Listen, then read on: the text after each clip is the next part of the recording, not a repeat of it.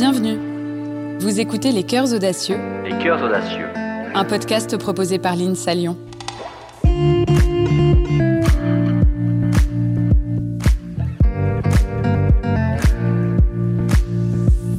Il est difficile d'imaginer à quoi ressemblera le monde de demain.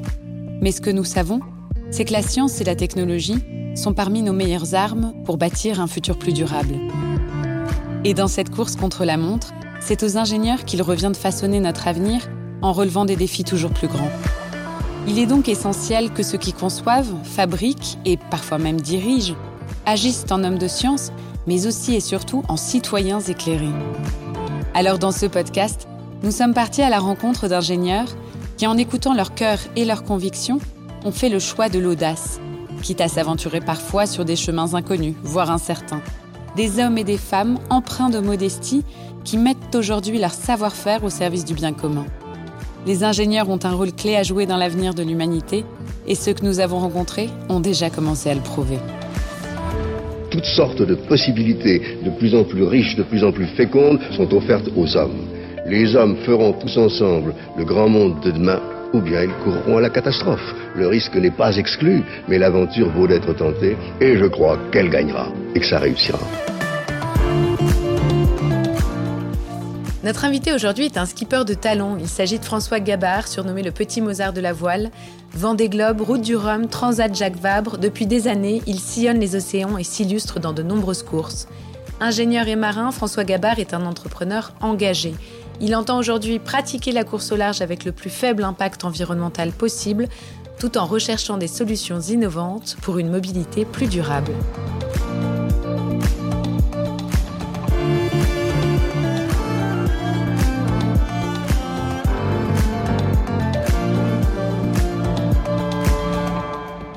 Bonjour François. Bonjour. Merci beaucoup d'avoir accepté euh, notre invitation euh, pour cet épisode.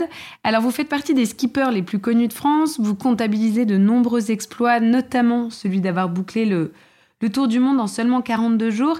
Mais euh, ce que certaines personnes ignorent encore, c'est que vous êtes ingénieur de formation. Oui, exactement, insalien. on le dit souvent quand même, enfin, j'ai l'impression, en tout cas moi j'ai l'impression que ça revient souvent dans les, les interviews que je peux avoir. Mais euh, c'est vrai que j'ai eu cette chance de faire l'INSA à Lyon euh, en début, enfin, je vais dire début des années 2000, mais j'ai passé un petit peu de temps, donc euh, on va dire dans les années 2000. On met un peu des fois en opposition finalement mon métier de marin en disant ah ben, t'as fait des études d'ingénieur alors qu'aujourd'hui t'es marin. Alors pour moi c'est parfaitement complémentaire, enfin dans le sens où le métier de marin est en grande partie un métier d'ingénieur. Donc j'ai vraiment pas perdu mon temps en fait en faisant cette formation, dans le sens où euh, aujourd'hui je m'en sers. Euh, je sais pas vraiment si mon métier aujourd'hui c'est un métier d'ingénieur, mais j'ai quand même l'impression qu'une grosse partie de mon temps, que ce soit à terre ou sur l'eau, dans le métier de marin, il répond à, pas mal de problématiques qu'on peut considérer des problématiques d'ingénieur. Et, pourquoi à la base est-ce que vous avez choisi ce double cursus sportif de haut niveau et ingénieur? Les deux univers, c'était votre passion quand vous étiez jeune? Enfin, c'était quelque chose de très clair dans votre tête? Oui, en fait, j'ai commencé à faire de la voile de haut niveau euh, quand j'étais adolescent, au, on va dire au collège. Enfin, je faisais de l'optimisme, puis vraiment au lycée où j'ai commencé à faire du dériveur euh, en essayant de faire ça d'une manière euh, professionnelle, mais d'une manière complètement amateur. J'étais évidemment pas payé pour ça. Par contre, j'avais un investissement de l'ordre du sportif de haut niveau. Donc voilà, j'ai consacré énormément de temps. Et, mais je n'étais pas en section sport-études. Je suis originaire des Charentes, mais habitant assez loin de la mer. Donc ouais, j'étais dans un lycée euh, un peu plus classique et du coup, je faisais vraiment une activité sportive le week-end ou pas pendant la semaine. Et il se trouve que voilà, j'ai commencé à avoir des bons résultats. J'avais envie d'aller plus loin euh, dans, dans le sport. J'avais pas non plus envie d'arrêter mes études parce que bah, voilà, j'aimais bien ça, j'aimais bien apprendre. Et voilà, le métier d'ingénieur tel que je l'imaginais justement quand j'étais lycéen, paraissait cocher pas mal de cases qui, qui m'intéressaient. J'aimais bien la, j'aimais bien la technique. J'étais assez curieux de, comprendre le, le, monde de manière un peu physique.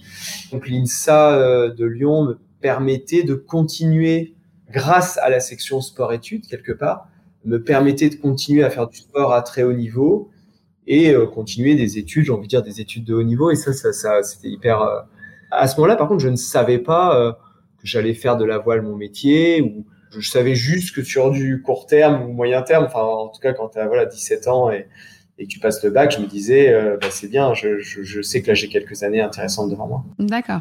Et, justement, vous parliez précédemment du lien entre, euh, qui vous, à vos yeux, vous paraît évident entre le métier d'ingénieur et le métier de navigateur finalement.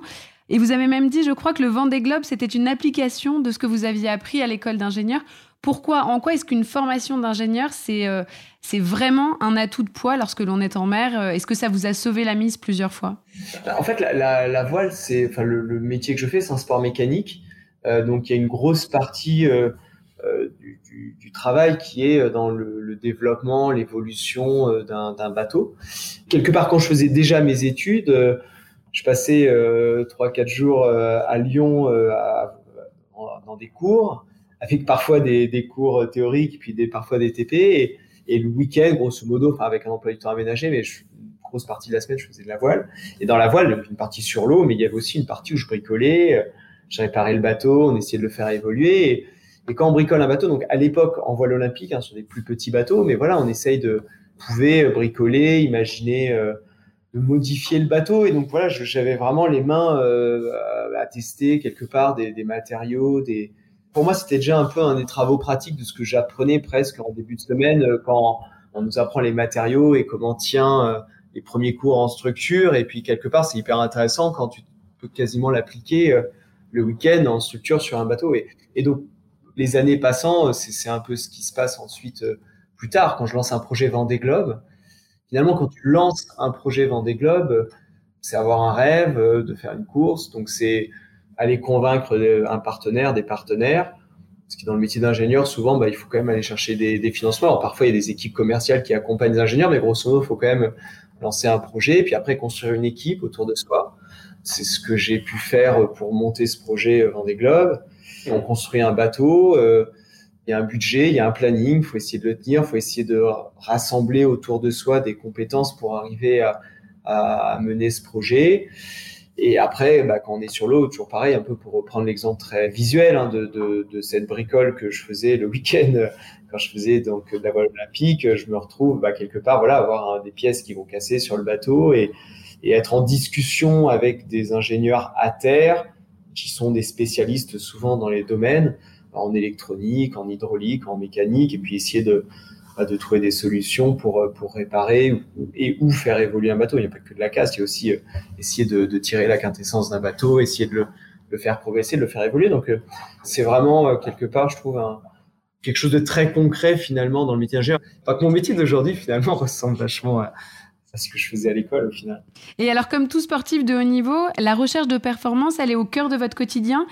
Qu'est-ce que vous recherchiez, notamment au début de votre carrière, en vous lançant dans des défis tels que le Vendée Globe Qu'est-ce qui vous motivait à faire tout ça?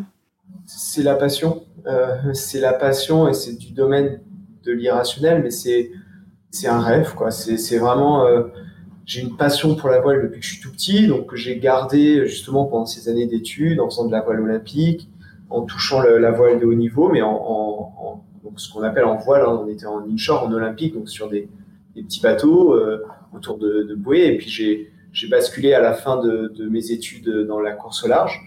Voilà, parce que j'avais envie de, naviguer la nuit, j'avais envie de traverser les océans, j'avais envie de, ouais, je rêvais de, tour du monde.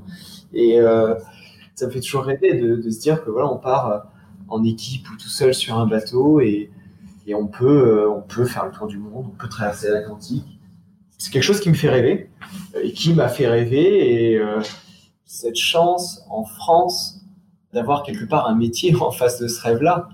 Alors, c'était pas évident parce que comparé à plein de mes copains étudiants de l'époque en fin de cursus qui, euh, voilà, il y a en effet des métiers euh, en sortie d'INSA où tu envoies des CV et il y a des employeurs pour ça. Là, c'est un peu différent dans la course large. Tu peux pas envoyer un CV comme ça à des employeurs qui recherchent des marins, ça n'existe pas il faut trouver des sponsors, faut, voilà, c'est une filière un petit peu plus complexe. Néanmoins, j'ai eu la chance d'avoir avant moi des gens qui ont un peu euh, professionnalisé euh, ce secteur-là, parce que c'est vrai qu'il y, a 30 ou 40 ans, euh, bah, c'était extrêmement compliqué d'être professionnel en course large. Aujourd'hui, c'est une filière qui est presque envie de dire mature, c'est-à-dire qu'il y a des centaines de personnes en France hein, qui, qui travaillent dans la course large, soit en tant que marin, skipper sur l'eau, soit des équipes techniques, en tant qu'architecte, en tant qu'ingénieur, en, communication. Enfin, il y a plein de métiers dans cette course large qui, est organisée. Quoi. Donc, même si c'était pas si évident que ça, quand, quand je disais que je voulais, je voulais devenir marin professionnel, c'était un métier qui existait déjà. Il n'était pas simple à aller chercher, mais qui existait. Et, justement, est-ce que vous parlez de la professionnalisation de ce secteur? Justement, cette quête de performance dans la course au large, au-delà de l'image d'épinal qu'on s'en fait, euh, ça s'improvise pas, ça se travaille, ça se prépare, rien n'est laissé au hasard? Je trouve que moi, je faisais de la, voile de compétition depuis très longtemps. Et à, à 8-9 ans, donc j'ai commencé à faire de la voile en compétition, donc en optimisme, des petits bateaux. Et donc voilà, j'étais déjà dans cette démarche euh, de compétition. Du coup, quand c'est devenu mon métier, euh, quelque part, cette démarche de performance, de volonté de se dépasser et d'essayer de donner le meilleur de soi-même et, et d'essayer d'aller gagner des courses, c'était quelque chose que je connaissais parce que je l'avais pratiqué sur des petits bateaux euh, euh, auparavant.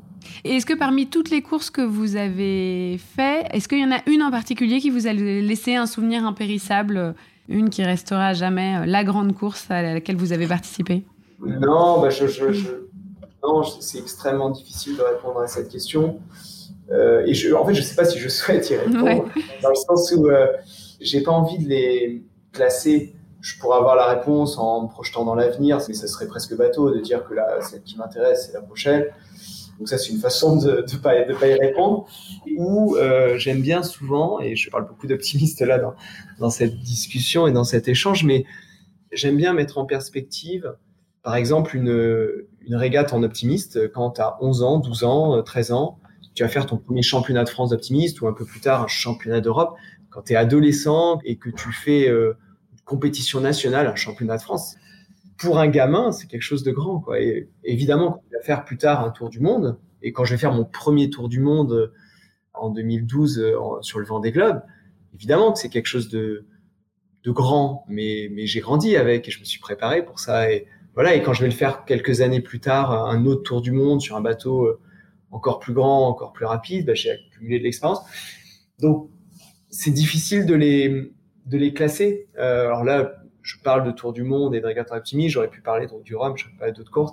Elles ont, en fait, chacune sa, a son histoire et c'est vraiment important de mettre en perspective, en fait, les courses que j'ai pu faire gamin, qui étaient, qui étaient hyper importantes parce qu'elles sont structurantes pour un adolescent. Euh, finalement, les, les, victoires même que j'ai pu avoir pendant euh, les études à l'INSA de Lyon, euh, elles sont hyper importantes parce qu'elles sont une période de la vie où tu, tu apprends, tu te formes, tu structures et je pense qu'il faut essayer d'éviter de, les classer. Mhm. vraiment. Et alors cette quête de performance dont on parlait, vous l'avez également aujourd'hui, notamment à travers votre entreprise Mère Concept. Vous êtes installé à Concarneau et à travers laquelle vous élaborez vos propres bateaux. Déjà, comment ça se passe? Pourquoi est-ce que vous avez décidé de vous lancer dans ce, dans ce gros projet qui est l'élaboration de, de, vos propres bateaux? Cette fibre euh, d'entrepreneur, puisque en fin d'études, de, je fais la filière ingénieur entreprendre. L'entrepreneuriat m'intéresse. Euh, il se trouve aussi que pour faire, euh, comme je disais tout à l'heure, il n'y avait pas vraiment d'endroit où on pouvait envoyer son CV et, euh, et être embauché pour faire ce métier-là. Donc, euh, d'un côté, ça m'intéressait de créer une structure, de créer, monter une équipe, d'entreprendre. Et, quelque part, euh, c'était aussi indispensable pour faire, pour faire mon métier. Donc, j'ai créé euh, Mère Concept quand j'étais encore à l'INSA, parce que je commençais à, à faire des, des prestations professionnel où j'étais payé pour ça. Donc, j'avais de toute façon besoin d'un outil juridique pour ça, qui finalement est resté euh, assez euh, modeste pendant quelques années, puisque j'étais tout seul, je facturais quelques prestations par-ci par-là. Euh, et puis, je me suis appuyé sur des structures qui existaient déjà. Quand je arrivé à la j'ai travaillé beaucoup avec Michel Desjoyeux, qui avait lui aussi une structure, Mère Agité, qui avait énormément d'expérience et qui nous a accompagnés sur le, mon premier Vendée Globe.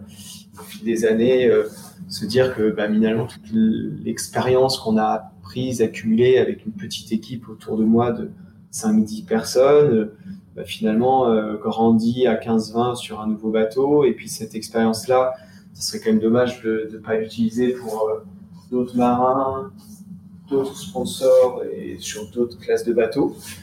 Et ça, ça, ça a grandi. Jusqu'à ce que ce qui est Merconcept aujourd'hui. Et, et, justement, Merconcept, c'est pas une, une, entreprise comme les autres, c'est une entreprise à mission parce que ce que vous voulez faire finalement, c'est que c'est montrer que la quête de performance, elle doit pas se faire à n'importe quel prix, elle doit prendre en compte les enjeux environnementaux qui sont les nôtres aujourd'hui, notamment au niveau de la conception des bateaux. Ouais, bah, en fait, quand j'ai créé euh, Merconcept, donc encore une fois, quand j'étais étudiant, euh, finalement, la volonté, c'était de pouvoir vivre de ma passion, donc forcément à gagner de l'argent, sans forcément avoir une, voilà, juste pouvoir avancer dans ma passion et, les choses avancent. Et puis je me rends compte justement dans cette diversification qu'on a pu avoir en allant, en travaillant sur d'autres projets, que j'avais constitué une équipe autour de moi. Et puis bah, je me suis rendu compte que j'avais euh, une responsabilité sociale vis-à-vis de mon équipe. Et puis on se rend compte qu'on évolue dans un écosystème et qu'on a une responsabilité des gens avec qui on travaille, les chantiers, les, les bureaux d'études, les, sponsors, enfin tous les gens qui sont finalement dans cet écosystème de la course large. Je pense profondément que, euh, enfin, que l'entreprise en France et partout dans le monde, l'entreprise a un, rôle social, sociétal, environnemental, qu'arriver quelque part à le l'officialiser ou à le, rendre, à le mettre dans les statuts de la société, la société, format de la société à mission le permet je trouve que ce, modèle-là est vraiment, est vraiment super intéressant. C'est-à-dire, de fait, les entreprises jouent un, joué un rôle et euh, est-ce qu'on peut avoir une structuration de cette société qui permet de d'aller encore un petit peu plus loin? Et donc, on a basculé société à mission en 2020, l'an dernier, donc c'est très récent. Pour moi, il y, a, deux, il y a un petit peu deux bascules. Il y a la première bascule qui, euh, faire très simple, je suis euh, tout seul euh, avec un bateau, une course, un sponsor. on travaille à plusieurs bateaux, plusieurs skippers, plusieurs sponsors, plusieurs courses. Donc ça, c'est une première diversification qui nous permet de garder euh, des transferts entre les projets, de pouvoir euh, mutualiser certains sujets de, recherche, de pouvoir sécuriser euh, une partie de l'équipe en fonction de l'instabilité potentielle des projets. parce que les sponsors, ça vient, ça part, les skippers, ça vient, ça part. Enfin voilà, ça peut tourner. Donc il y a cette première bascule. Je me suis rendu compte en faisant ce métier de marin que on amenait quelque part quelque chose à la société. On amène euh, un peu de rêve autour de nous, on fait vivre des émotions à des gens par, par procuration. Et donc voilà, on a un rôle, euh, comme d'une manière générale peut l'être le, sport, mais, l'art, la musique, enfin voilà, il y a, plein de, de secteurs comme ça qui sont peut-être pas directement soigner des gens ou nourrir des gens ou loger des gens, mais qui néanmoins sont nécessaires dans notre société. Donc la course large joue ce rôle, comme plein d'autres. Mais j'avais envie d'aller plus loin dans le sens où finalement le métier que qu'on fait, euh, c'est se déplacer, euh, euh, c'est utiliser le vent pour se, se, déplacer sur la planète. Alors en ce qui me concerne, dans le cadre des courses de la course large, pour essayer de gagner des courses ou des records, on part d'un d'un port et pour aller le plus vite possible à un autre port. Mais ça, fondamentalement, c'est se déplacer sur la planète en utilisant l'énergie du vent.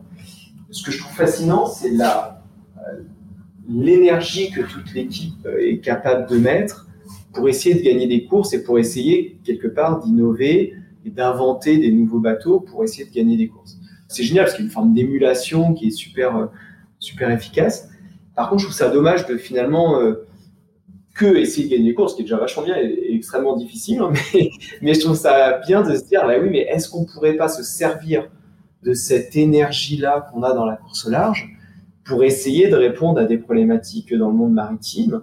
Parce que finalement, ce qu'on fait, se déplacer à travers les océans, c'est on se déplace sur la planète en utilisant une énergie qui est parfaitement renouvelable, le vent, un vrai besoin de société, de mobilité. Euh, les gens ont besoin de se déplacer, on a besoin de déplacer des, des biens, des produits.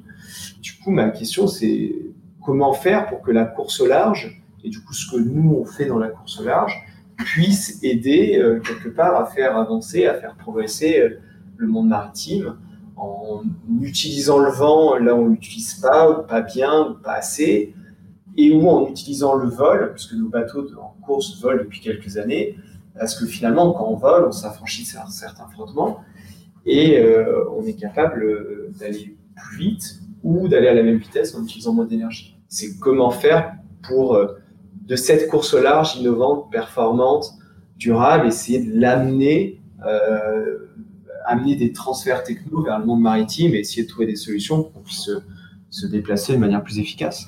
Et, alors vous, au niveau de la course large, comment vous y prenez concrètement pour réduire l'impact environnemental de vos navires, de vos bateaux? Ça passe par quoi? Par euh, euh, l'éco-conception, par euh, les low-tech, les panneaux solaires? C'est quoi On commence par quoi finalement? Bah, c'est le premier, j'ai dire, le, premier pas, c'est de, d'évaluer son, impact. Parce qu'évidemment, c'est vrai que je pourrais dire la course large c'est parfait, on se déplace avec le vent et du mal à personne, mais c'est faux.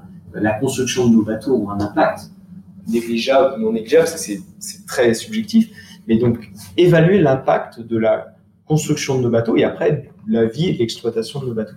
Et de la mettre euh, quelque part en, en, équilibre avec ce que ça apporte à la société. Et donc là, il y a, un premier sujet de mesure, mesure d'impact, et c'est ce qu'on fait depuis quelques années. C'est pas si facile que ça, mine de rien, de savoir exactement euh, l'impact de la construction des grands bateaux comme ça, l'impact euh, des courses, des déplacements, parce qu'il y a une partie de l'impact dont on est directement responsable et, et qu'on arrive à relativement bien mesurer. Par contre, il y a pas mal d'impacts secondaires, de, de l'événementiel autour de nous, du public par exemple qui va venir au départ d'une course. On peut essayer d'imaginer. Euh, il y a un gros sujet de, mesure d'impact qui en effet doit nous servir euh, quelque part dans l'éco-conception de nos bateaux. C'est-à-dire, euh, est-ce qu'aujourd'hui, on, on ne peut pas réfléchir que par la performance? On a une nouvelle idée sur un bateau de course pose évidemment la question de performance. C'est un driver très important de la compétition, mais euh, on a des problématiques de coûts euh, financiers et des problématiques de coûts euh, environnementaux, des problématiques d'impact. Aujourd'hui, on est dans le début hein, de cette démarche, hein, parce que ça fait pas depuis si longtemps que ça qu'on arrive à mesurer ces impacts. L'idée, c'est en effet de se, dire qu'on essaie de, construire des bateaux qu'on souhaite être rapide et qu'on souhaite avoir un impact le plus faible possible. Et grosso modo, pour essayer de donner un peu, je pense, la réalité de la course au large, euh, on a la chance d'utiliser grosso modo 99,9% du temps, en tout cas dès qu'on est en course, 100% du temps le vent pour se déplacer. Ça c'est plutôt, sympa parce que finalement on arrive quand même à, quand le bateau vit à, avoir un impact très faible. On a des problématiques aujourd'hui euh, d'impact avec les mammifères marins, hein, c'est un vrai sujet. Alors, pour essayer de trouver des solutions justement techniques pour les détecter, euh, les éviter. Donc ça, c'est vraiment des sujets sur lesquels on travaille.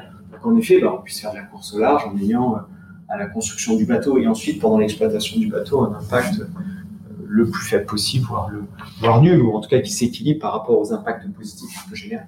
Vos bateaux sont équipés de, panneaux solaires, vous amenez le moins de gasoil possible à bord, vous emportez le minimum de vêtements et de nourriture également. Vous êtes un navigateur écolo. L'environnement et notamment la protection des océans, ça a toujours été une cause qui vous tenait particulièrement à cœur? La voile, la mer, m'a permis d'être confronté à ces problématiques d'environnement très rapidement. Comme je disais, j'ai découvert cet univers-là en, croisière, en voyage avec mes parents. Et euh, le bateau est un très très bon euh, outil d'apprentissage quelque part de certains de ce qu'on peut apprendre à l'INSA euh, pour les ingénieurs, mais on est sur un système qui est isolé. C'est-à-dire que je me suis retrouvé euh, bébé, j'ai vécu pendant un an sur un sur un bateau donc en famille avec mes sœurs et mes parents. J'avais 6-7 ans, on commence à se poser des questions, à essayer de comprendre comment le monde fonctionne. Et donc on est sur un système qui est, qui est assez isolé. Alors évidemment, ça s'arrête de temps en temps, on va faire un un avitaillement, on peut acheter à manger. Mais grosso modo, on est quand même sur un système où on va produire euh, l'énergie dont on a besoin. Donc on a, j'ai eu la chance à 6-7 ans de comprendre que quand on appuyait sur un bouton, il y avait de la lumière, mais que si jamais l'éolienne ne tournait pas ou le panneau solaire, et ben à un moment donné, on n'avait plus lumière le soir. C'est un super exemple pour, pour bien le comprendre. C'est vrai qu'à Terre, on a tendance à un peu oublier ce qu'on, consomme. J'ai bien compris que quand on traversait l'Atlantique sur un bateau de croisière qui va pas très vite, ben, on génère des déchets et que c'est la, poubelle qu'on stocke à l'arrière du bateau et quand on est donc 5 sur un bateau, on va générer rapidement euh, sur une traversée atlantique de, de 3 semaines un volume de déchets qui est, j'aurais presque envie de dire, trop important. Et ben, il faut le stocker, donc il faut le gérer. Et donc on se rend compte, ah oui, bah, que la, poubelle qu'on peut mettre en bas de la maison et qui, euh, heureusement, euh, à terre, et cette filière est très bien organisée, et ben, c'est un peu plus compliqué sur un bateau. Donc on se rend compte des déchets qu'on génère, on se rend compte de l'énergie qu'on produit et qu'on consomme. et on est sur un bateau euh, qui utilise le vent. Donc on a une sensibilité en fait assez forte. Et vous, votre challenge aujourd'hui, c'est finalement montrer que l'innovation, euh, elle peut être accessible et durable et que c'est possible finalement d'être à la fois responsable et performant? Euh, ben, Oui, oui, je, pense, je, je, crois vraiment. Je donne cet exemple, hein, c'est vrai que j'aime bien parler de, du vol en course large, qui est quelque chose de, de très nouveau la révolution du vol en course large est quelque chose d'énorme parce que c'est vraiment une rupture technologique dans nos bateaux qui existe depuis quelques dizaines d'années, qui s'est accélérée énormément en quelques années. Grosso modo, depuis que l'humanité existe, on a inventé le bateau il y a, des dizaines de milliers d'années, et le principe global de, comprendre que certaines choses flottent, qu'on peut en faire un bateau, qu'on peut mettre un mât et utiliser le vent pour avancer, mettre un safran à l'arrière, ce principe-là de bateau a, inventé il y a très longtemps, évidemment a progressé, évidemment on essaie d'améliorer un peu tout ça pour remonter au vent, etc. Donc, choses ont évolué, mais le principe physique est même. Euh, alors que depuis quelques années, on, s'appuie sur ces feuilles dans l'eau, donc on vole et on s'affranchit d'Archimède, on s'affranchit des, traînées euh, liées à, ça. Et par contre, ce que je trouve vraiment mais profondément intéressant avec quelque chose qui est du domaine de l'innovation, c'est que c'est essayer de faire mieux avec moins, parce que c'est essayer de moins frotter. On n'essaye pas de d'augmenter notre moteur, c'est-à-dire la taille de nos voiles, la façon dont on va capter l'énergie du vent. On essaye d'être plus efficace, on essaie surtout de, de moins frotter dans l'eau. Et donc, on, on essaie de, de, faire plus avec moins. On peut aussi choisir d'aller à la même vitesse et d'avoir des voiles plus petites et ou sur un bateau à moteur d'utiliser moins de carburant. Et ça, euh, par rapport aux problématiques de mobilité et problématiques d'aujourd'hui, je me dis c'est quand même, ce serait dommage de ne pas creuser tout ça. Ce serait dommage de ne pas voir comment cette notion de vol ne pourrait pas être utilisée, euh, pas simplement que pour gagner des courses, mais et aussi un petit peu à côté. Et, et c'est le vol et l'utilisation des foils a vraiment explosé littéralement depuis quelques années dans, dans la course large, l'américain en course inshore, mais ça existe aussi dans tous les sports de glisse, hein, le surf, la planche à voile, le kite, tous ces sports-là ont, été euh, impactés par cette révolution et, le maritime, la plaisance et ou le transport maritime, je pense, l'ont le, déjà été ou, sont en train de l'être. Cette innovation-là qui, est intéressante à creuser. Et alors votre dernière réalisation, qui est un trimaran euh, géant, une sorte de bijou de technologie, il va être mis à l'eau fin juillet, il me semble. Et vous vous apprêtez à concourir euh, la Transat Jacques Vabre en novembre prochain. Qu'est-ce que vous éprouvez à l'idée de, voilà, de naviguer prochainement sur ce bateau que vous avez conçu? Ah bah, il y a beaucoup d'excitation parce qu'en effet, c'est des, des, grands projets hein, dans le temps, enfin, à notre échelle, en tout cas dans la course large, c'est un bateau qu'on a lancé il y a plus de deux ans et demi. Donc, euh, il, y a, ouais, il y a beaucoup de travail en amont et, comme je disais, j'aime bien être généraliste, donc j'aime bien être dans cette partie de conception, de construction, mais j'aime bien aller jusqu'au bout des choses et avoir la chance de voir ce que ça donne sur l'eau.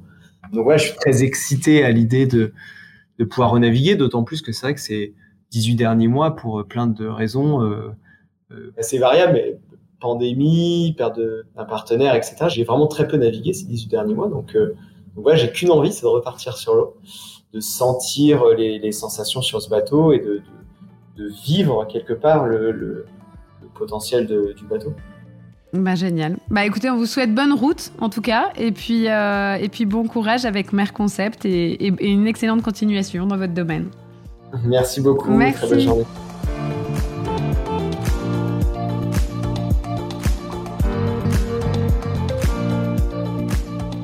Vous venez d'écouter Les Cœurs Audacieux, un podcast proposé par l'INSA Lyon.